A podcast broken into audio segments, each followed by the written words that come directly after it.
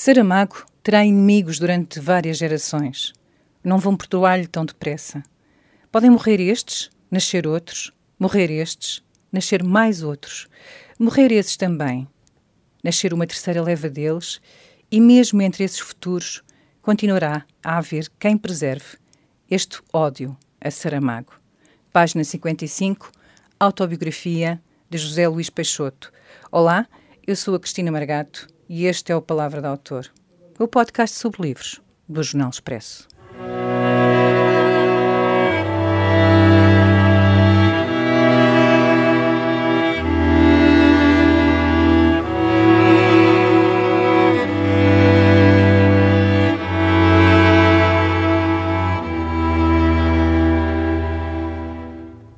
José Luís Peixoto, bem-vindo ao Palavra do Autor. José Luís Peixoto nasceu em Galveias, Alentejo, em 1974. Publicou o primeiro livro em 2000. Morreste-me. Nenhum olhar, o seguinte, ganhou então o Prémio Literário José Saramago. Nestes últimos 19 anos, além dos romances, escreveu também livros de poesia e de viagens e também para público infanto-juvenil. Ganhou vários prémios e os seus livros estão traduzidos em mais de 30 países em autobiografia, lançado simultaneamente em Portugal e no Brasil, José Saramago é personagem central. É o seu sétimo romance. Olá, José Luís Peixoto. Olá. Uh, Morreste-me era um, um, O teu primeiro livro era sobre o teu pai. Uhum. Era um livro claramente autobiográfico. Neste, uh, já houve outros livros onde há uma carga biográfica muito grande, mas neste uh, há claramente essa intenção é sobre o teu pai literário? Bem, essa, essa pergunta é muito curiosa porque é cheia de nuances e, e com alguns paradoxos pelo meio. Porque é, é, interessante que no próximo ano, em 2020, vão passar 20 anos que foi publicado esse livro, Morreste-me, e que teve uma primeira edição de autor. Portanto, eu controlei toda a edição, o, não é? tudo o que, que, estava publicado, até os textos da capa ou da folha de rosto, tudo isso. E nessa primeira edição de, de Morreste-me, que é um livro que quando se lê se percebe logo que tem uma dimensão autobiográfica muito forte, por, até pelo, pronto, pelo tema e por, pela forma como, pelo tom também, um, eu fiz questão que nessa folha de rosto, por baixo do título, eh, em jeito de definição de género, surgisse a palavra ficção. Aí, eh, um pouco recorrendo a essa, falar, essa formulação que os anglo-saxónicos utilizam, em, na qual fiction tem um pouco o significado de narrativa, digamos assim. Mas é claro que para nós, eh, portugueses, ficção é, é logo imediatamente identificado com o contrário de autobiográfico. E neste, neste livro acontece, de certa forma, o, o contrário, na medida em que uh, o título do, do texto é logo autobiografia, mas depois tem uma dimensão ficcional também muito forte, embora efetivamente uh, aquilo que para mim é, é, assim o, fundamental do que eu tenho para dizer acerca dessa questão seja que existe autobiografia na ficção e de que existe ficção também na autobiografia. Neste caso, Saramago deve ser entendido como o teu pai literário. Ah, sobre essa perspectiva, uh, é, é, curioso também que, desde que eu escrevi esse primeiro livro, no qual esse tema surgiu de uma forma um pouco casual, na medida em que eu tinha passado pela morte do meu pai e isso me tinha marcado bastante, e então foi um tema que se impôs. A partir de certa altura, o tema da filiação uh, começou a ser um, um tema. Um, vá lá que eu, uh, uh, de certa forma, trabalhava já com consciência, não é? com, com uh, portanto, sem ser apenas acidental. E aí tratei em vários livros esse, esse assunto e efetivamente neste, no caso deste livro tomei em consideração o facto da influência entre gerações uh, de autores ter também um pouco essa dimensão não é? de, de, de filiação em certo modo e o que este livro uh, sob esse nível uh, defende de algum modo é de que uh, pelo menos no que diz respeito à narrativa, existe aqui uma filiação uh, geracional que não é. Um, que, é de certa forma assumida uma vez que, ao contrário do que se testemunha em vários momentos de diversas histórias da literatura, não existe uma ruptura uh, não é muito, muito marcada, nem muito afirmada. A meu ver, Uh, isso já ultrapassa um pouco o âmbito do livro, mas no que diz respeito à minha opinião, eu acho que isto se deve um pouco às grandes diferenças que existem sob o ponto de vista da vivência histórica, no sentido em que a minha geração tem uma experiência não é, histórica muito diferente da geração dos meus pais, nomeadamente marcada pelo, pela grande ruptura não é, de, recente, se se pode dizer assim, da nossa história, que é o 25 de Abril. Não falaste propriamente de Saramago, mas uh, à, dada altura falas de que o Saramago te disse que deverias pensar uh, na tua própria obra. Sim, Consegues sim. descrever este momento? Sim, bem, esse é, é efetivamente um, um aspecto que, que nasceu da minha memória, porque efetivamente o Saramago disse-me isso várias vezes, acredito que com alguma preocupação, até porque não é o tempo que eu tive a oportunidade de privar com o Saramago uh, foi um momento em que eu tinha 20 e qualquer coisa anos e depois 30 e pouco, e o Saramago tinha 70 e muitos e depois 80, não é? Uh, acredito que isso também, essa diferença de perspectiva perante a vida também tem alguma importância. Ainda assim, no que diz respeito ao que eu dizia anteriormente, eu, aqui, o Saramago acaba por ser um pouco simbólico na medida em que tem o tamanho que tem, a importância que tem e a influência que tem é, na narrativa portuguesa é, das últimas décadas. Uh, mas é claro que esse parentesco não é evidente para todos os autores. É? Uh, uh, no meu caso, Uh, é um autor que me influenciou a vários níveis, não apenas literário, mas até não é, enquanto exemplo de pessoa que, não é, que, que eu via e que me abria não é, muitas ligações aqui no, no cérebro para, para possibilidades que eu talvez não, não chegasse a elas se não tivesse não é, tido a oportunidade de testemunhá-las. Neste, aqui logo no princípio no livro, do livro, uhum. na, aqui logo no princípio do livro, na, na página 10, diz: uh, plantas mudas estendiam-se na direção da claridade. Era esse esforço que as fazias crescer. Uhum. Saramago cresceu como escritor quando teve um revés na, na sua vida profissional. Uhum. Tu foste o contrário. Foste um escritor precoce. Uhum uh, o que é que te poderá ter obrigado a fazer esse esforço de crescimento? Bem, uh, eu concordo que efetivamente muitas vezes é necessário não é, uma grande exigência, às vezes até das, das, da situação, para que efetivamente tenhamos de dar um, um certo salto e tenhamos de, de não é, de, de ir um pouco mais além do que seria confortável, digamos assim. Uh, no entanto, nem sempre é muito identificável não é, a partir de fora essas, essas circunstâncias.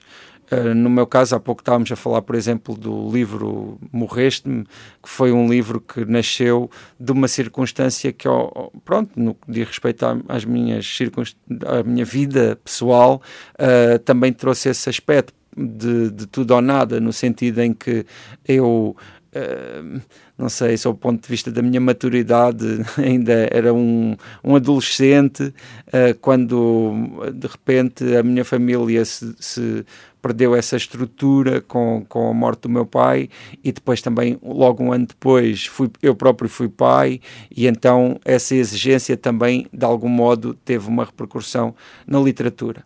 Ainda assim, é um facto que o meu primeiro romance teve uma recepção muito boa e, e, e, não é de uma forma muito diferente daquela que, é, que foi a história de, do José Saramago, que, que depois de publicar o seu primeiro romance teve dificuldades grandes com o segundo romance, que andou perdido até aos anos 80 e que e eu acho que essa, inclusivamente essa, essa história terá sido em grande medida o que o que o fez aliar-se um pouco da, da publicação e, de, e da, da, é, da, da, construção de romances até aos anos 70. Um, mas quer dizer, isso não significa que eu não tenha tido não é, também as minhas dificuldades e as minhas questões. Uh, aqui no caso do, do romance, existe uma personagem que é o José, que tem dois, dois problemas muito graves na sua vida. Um que é o alcoolismo e outro que é a ludopatia, não é? O vício do jogo. E efetivamente eu nunca tive nenhum desses vícios da minha vida, na minha vida, até agora. Mas. Hum, utilizei-os como símbolos de outros problemas que eu também tenho tido na minha vida e que também tenho de ultrapassar. Não há quem quem não os tenha. É, é, um, é uma imperfeição imaginar que, que os outros vivem não é, sem, sem desafios e sem, sem dificuldades. Um, e claro, para mim, cada livro tem sido sempre uma tentativa de superação não é, de alguma questão que, pronto, que a maior parte das vezes uh, não são absolutamente públicas. Gostas mais deste teu último livro do que qualquer outro que já fizeste até agora? Ou é, sentes que é o melhor livro? Bem, uh, não posso dizer que gosto mais deste livro do que de outros livros, porque uh, os outros livros correspondem a, a, momentos da minha vida que, que eu não renego e que tiveram muita importância para mim e que me fazem estar aqui, não é? Uh, ainda assim, também no que diz respeito a vá lá, a certas subtilezas ou a certas a certas a certos não sei a certas competências de, de, de trabalho da língua e talvez de, de estrutura de, também do, do, do texto romanesco eventualmente acredito que possa estar um pouco mais longe do que estava noutros momentos.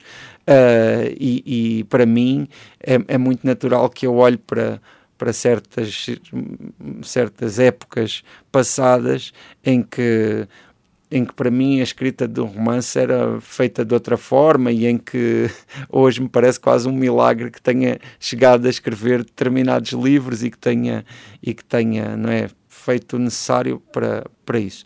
Isso não significa que eu me arrependa de ter escrito esses livros, uh, mas, mas significa que efetivamente, em certa medida, acredito que hoje sou um escritor mais competente do que era.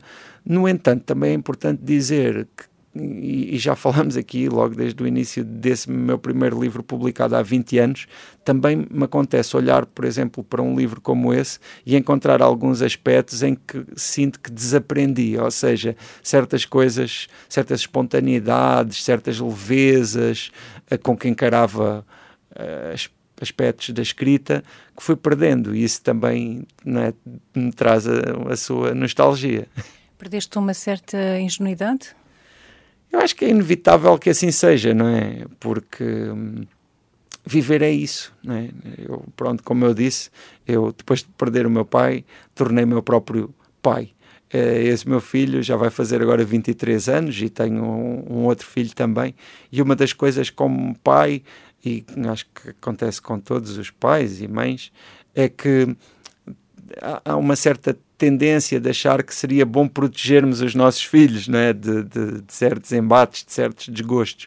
Mas isso é, é, é, é, impossível. E, na verdade, se eles não tivessem essas, essas provações, eles estariam despreparados até para a vida e nem viveriam a vida plenamente. Por isso, uh, há, que, há que também não é, estar, há que tentar uh, estar uh, pronto, a par com os desafios do momento, que, que são sempre. Se, se, nós não estivermos a identificar, é, é, é, preocupante, porque eles existem sempre. Eu vou-te convidar a fazeres a primeira leitura. Então, vou ler aqui um, um excerto exatamente do, do início. Saramago escreveu a última frase do romance Preso, o seu olhar entrou em cada uma daquelas palavras. Mestre de obras. Avaliou-as por dentro como se fossem casas. Pode viver-se aqui? Perguntou no silêncio do seu interior, interior dele e das casas, recebendo apenas a resposta do eco, otimista evidência de um lugar criado, espaço viável, habitat. Depois, na via que aquela frase alinhava, passeou diante das palavras, rua de fachadas dignas e sólidas, mediu o espaço entre cada uma, comparou as nuances da cor que apresentavam, reflexos de um sol que brilhava desde o centro do romance. Este é um romance que ensaia sobre a literatura. Pode também ser considerado, de certa forma, ensaístico, não é? Há momentos em que estás a discutir a literatura. Por que é que te apeteceu tanto jogar neste território? Bem, um, para já é um tema que se impõe porque escrevo livros, é um tema que me diz muito e com o qual eu me debato. Depois, também, por um outro lado, uh, porque a primeira ideia deste livro, e eu acho que acaba por ser aquela que, à volta da qual o próprio livro se, se edifica, é, é a existência de Saramago como personagem. E Saramago uh, poderia ser tratado de várias, vários prismas e efetivamente eu também tentei sugerir muitas das suas não é, diversas nuances, não é, das diversas perspectivas segundo as quais podemos observá-lo. Ainda assim, aquela que eu acabei por me deter mais foi a da escrita, porque efetivamente, uh, embora nós possamos olhá-lo por muitos outros lados, Saramago é efetivamente um escritor. Essa é, essa é a sua principal característica que a torna aquilo que é. E depois, a partir de certa altura, pronto, várias questões se foram formulando e, e, e essa acabou por ser, vá lá, o, cim, o principal cimento, de alguma forma, de, deste, deste texto que é um texto que, se, que tem relações com vários livros de Saramago e é essa perspectiva um dos livros que, com o qual mais se liga, a meu ver, é o Manual de Pintura e Caligrafia, que é um texto também onde se fala muito sobre as, as, pronto, as questões da escrita, mas também as questões da criação, que no fundo também depois podem ser extrapoladas para outras questões da existência que fazem parte da vida de toda a gente, mesmo que não escreva ou que não tenha assim uma, uma, não é uma, uma produção artística. Este livro começa uh, num tom de voz específico e depois, ao longo do livro, transforma-se e no final uh, deixa-se contaminar uh, completamente pela escrita de, do Saramago. Diz-se normalmente que um bom escritor não é imitável, mas tu andaste lá perto a imitar, de certa maneira, os saltos narrativos, Sim. a escrita.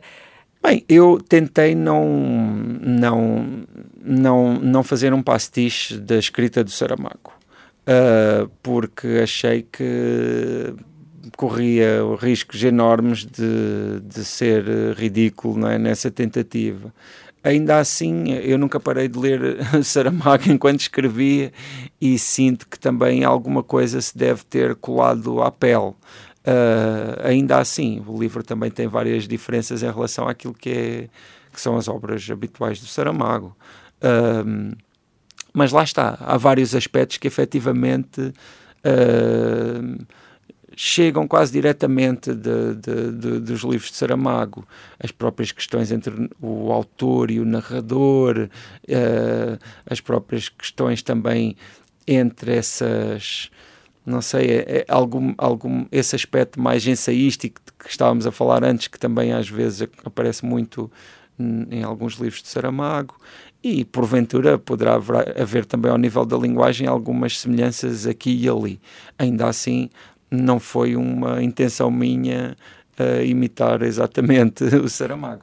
Ah, mas nota-se nota uma ligeira influência que é, que é só mesmo para dar um toque. Sim, sim, sim, acho que sim. Uh, mas também não sei, não sei até que ponto é que foi consciente. Acho que hum, essa influência uh, pode, pode ter que ver apenas com a forma como eu via tudo aquilo e depois como também se ia materializando. A dada altura, numa nota de rodapé, uh, dizes que nós carregamos dentro de nós aquilo que os outros pensam sobre nós. Uh, e eu escolhi para abrir o podcast uh, o ódio que tem ao Saramago. Uhum. Tu sentes que, que esse ódio é justificado? Eu acho que o ódio é sempre injustificado. Isto é um pouco um clichê, mas na verdade é um clichê que vale a pena repetir. Eu pessoalmente, num momento eh, de tantas divisões políticas e de tantas simplificações no mundo, não é? Eh, acho que temos de ter um certo cuidado nisso tanto deste lado da barricada para o outro, como do outro para este, ou seja, não, não, nessa questão do ódio não acho que haja inocentes, não é? acho que não é, não é mais justificado um ódio do que outro. acho que uh, não, o ódio é, é, é, é um péssimo. Uh, pronto, é um péssimo companheiro e é um, é um, é um, um mau caminho à partida. Mas deixa-me só então pôr a pergunta de outra maneira. Uh, onde é que tu descobriste o ódio ao Saramago? Bem, aqui em Portugal há uma vivência pública não é, de, daquilo que é o José Saramago que, que é muito vincada por, por vários aspectos que são extraliterários, o que também é normal, porque Saramago também não era uma figura exclusivamente literária, era uma figura que tinha uma participação uh, pública a diversos níveis e que, pronto, até ao fim nunca abdicou dela e que, e que transmitiu sempre, em muitos aspectos, uma, uma certa rigidez e uma certa inflexibilidade.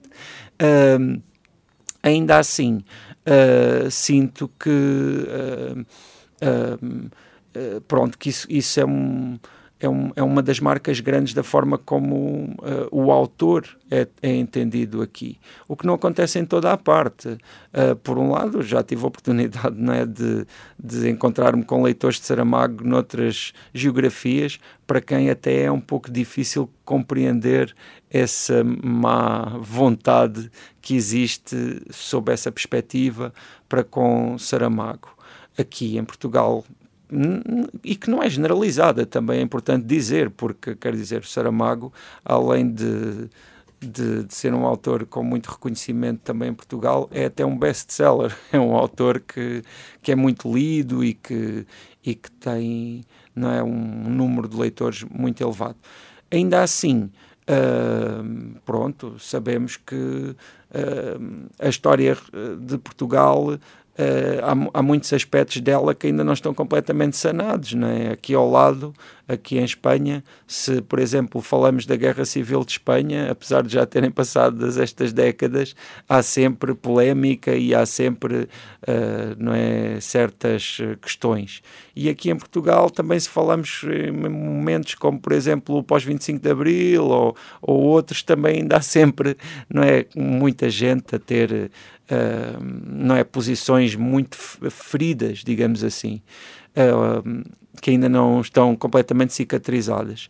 E no que diz respeito, respeito a esse aspecto, eu sinto que eu e outras pessoas como eu que publicam livros hoje em dia e que têm uma visão mais distante desses momentos históricos, não é? porque eu nasci em setembro de 1974, uh, têm essa vantagem de, de, de, observar com uma, é, com uma ligação muito menor a nível pessoal, porque é claro que se perde no que diz respeito não é, a, a, ao contacto com, com, com os momentos, mas ganha-se um pouco porque muitas vezes esse contacto, quando nos impede de, não é, de ter uma avaliação uh, também que seja uh, mais uh, isenta, também não, não, não é positivo.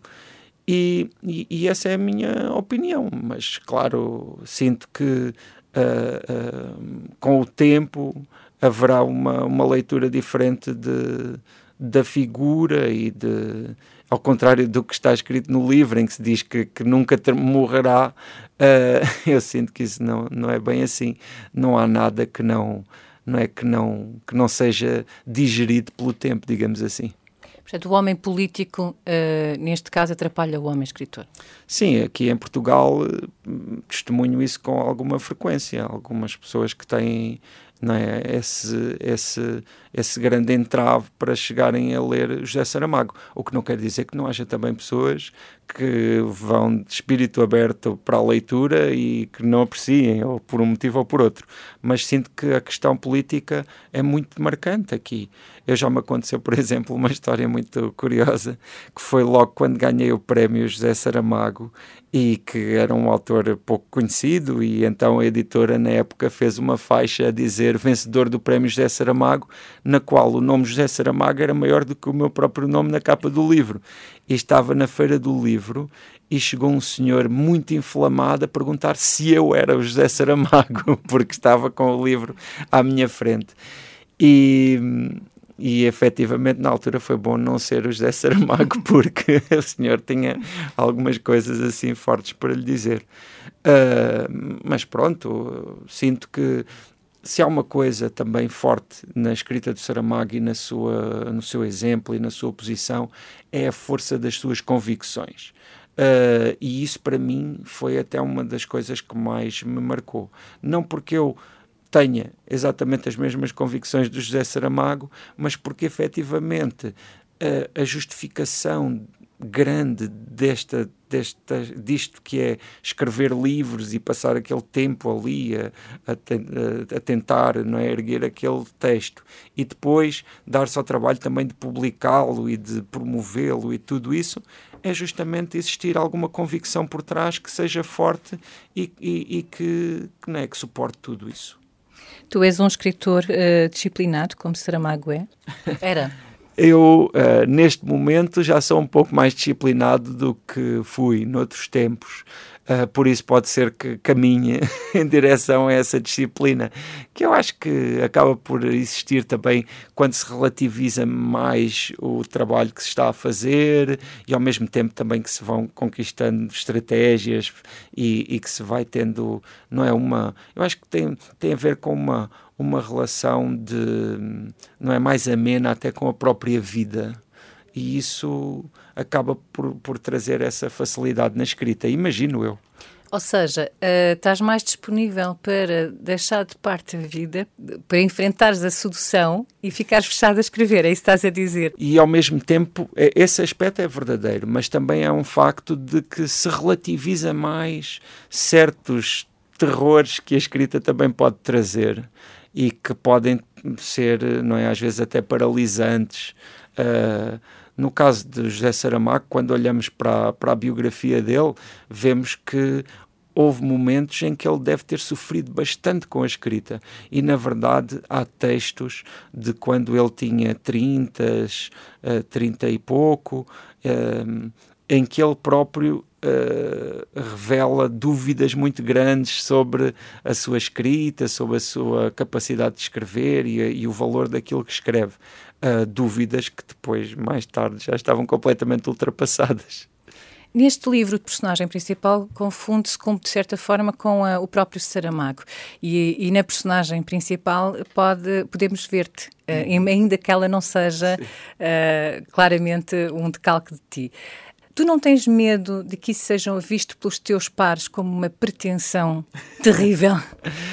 Eu não, não tenho medo porque, é, é, vamos ver, publicar um livro tem sempre de ter uma certa dose de pretensão. Uh, e eu, uh, uma coisa que me, que não sei, que me deixa sempre um pouco. Uh, não sei, pouco confortável são os pedidos de desculpa prévios, ou seja, a quantidade de vezes em que uh, a pessoa, uh, não sei, se faz um. se pede desculpa por, por existir, não é? Uh, eu acho que escrever, publicar é o contrário disso. É claro que se, se, se vive, não é, numa grande pretensão, se se vive não é, numa grande arrogância, também se paga o preço, o preço disso e também uh, se paga o preço não é, dessa distorção da realidade. Ainda assim, também há uma outra há um outro lado, não é, o, o, o antípoda disso que é uh, não é ter medo de dar um passo, ter medo de fazer uma afirmação também me parece completamente despropositado. É, para mim é absolutamente evidente que eu não me identifico com, não, eu não eu não não venho aqui afirmar que sou o Saramago futuro não é? Eu para mim isso é, é muito claro. Ainda assim uh, claro que eu penso uh, não é, tenho a ambição de continuar a escrever livros e tenho a ambição de chegar a essas idades, não é? Não, não, quero, não quero morrer e tão cedo. E tens a ambição do Nobel? Não, não, de maneira nenhuma. Não, não tenho a ambição, de, não tenho ambição disso, de, dessas. Seria completamente descabido, uh, é completamente fora da minha realidade, uh, nem imagino. E para ser sincero, uh, compreendo que, é, estando nessa circunstância, se valorize não é? Mas pessoalmente não é sequer uma ambição que eu tenha. Não, não, não, não seria o corolário da minha existência. Uh, ou tenho outras ambições, não é? Que são que têm que ver com com aquilo que eu pretendo que os livros pronto aquilo que eu pretendo que os livros sejam e que são pronto ambições pouco um pouco difíceis de serem medidas não é mas que mas que eu tenho uma ideia não é acerca delas tenho a ambição também no que diz respeito de, de ser lido por, por, no meu tempo, por, por pessoas com quem eu me cruzo na rua e com quem eu possa falar. Uh, tenho ambição também de, não é, de, de, de construir pronto, uma, uma, um, uma comunidade, se quisermos assim, à minha volta de, de próspera, é? no que diz respeito à minha família, aos meus amigos, às pessoas com quem, com quem me dou. Tenho a ambição de contribuir não é, para a sociedade de uma forma positiva, mas como todas as outras pessoas contribuem nas suas áreas. Não, não, eu, eu, é claro que para mim a literatura é uma área importante, mas efetivamente todas as outras áreas também são importantes e precisamos de todas e, e, e, e não vale a pena desproporcioná-la em relação a outras atividades. Vou-te convidar para ler a última passagem. Muito bem. Então, esta é uma passagem que fala justamente uh, desse momento em que em que Saramago uh, recebe o Nobel. E diz: Passaram minutos sem novidades. José estava a olhar para as mãos vazias, a testar as articulações dos dedos, quando de repente, um estrondo. A cadela despertou, levantou a cabeça, olhou para um lado e para o outro, com o mesmo espanto de José. Como se tivesse explodido uma pequena bomba, como se alguém tivesse atirado uma pedra mas o silêncio regressava, segundo a segundo, e José foi-se convencendo que não era nada. Repetia no espírito essa persuasão. A cadela ia para pousar a cabeça, baixava as pálpebras quando, de repente, novo estrondo. Tinha de ser alguma coisa, afinal, José e a cadela, alarmados. O silêncio e novo estrondo, e outro, e outro, primeiros passados, depois em crescendo, outro estrondo, outro, outro, outro, e uma descarga violenta, ininterrupta. José correu para a janela e assistiu à queda gigante de livros do céu. Livros em toda a distância dos céus de Lisboa, de Portugal inteiro, talvez. Não se abriam no ar, caíam em linha reta, sem restolhar de páginas, sem espalhafato, e batiam de chapa no chão, estrondos que punham em sentido, que se sobrepunham a todos os outros ruídos, espécie inédita de cataclismo. José olhou mais de perto, com detalhe. Estavam a chover livros de Saramago. Há pouco, uh, quando escolheste esta passagem e me indicaste, uh, uh, confirmaste que isto é, tal como eu pensei, inspirado no Magnolia, Sim. do Paul Thomas Anderson. e eu agora queria fazer-te uma pergunta para acabar, que é, já alguma vez roubaste um livro? já, já roubei livros em várias circunstâncias. E, e, eu acho que roubar livros demonstra um certo amor pel, pela leitura. Eu já, inclusivamente, aconteceu-me uma vez, uh, a primeira vez que eu fui à Feira do Livro de Guadalajara, no México, foi em 2009, e eu só tinha livros publicados em Espanha que chegavam a um preço muito caro ao México. E então, né, no momento, eu uh, até incentivei as pessoas a roubarem livros, e roubaram 30 e tal livros nessa, nessa circunstância lá.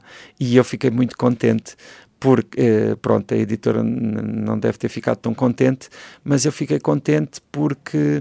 Uh, é, é, quer dizer, é, isso, isso, é para isso que se escrevem livros, é para que alguém os roube, não é? E quando alguém rouba um livro é porque, pronto, se, se chegou longe. Há pouco eu falava das, das ambições, não é? De, enquanto escritor, essa é uma das minhas ambições, é que roubem livros meus e roubem muitos.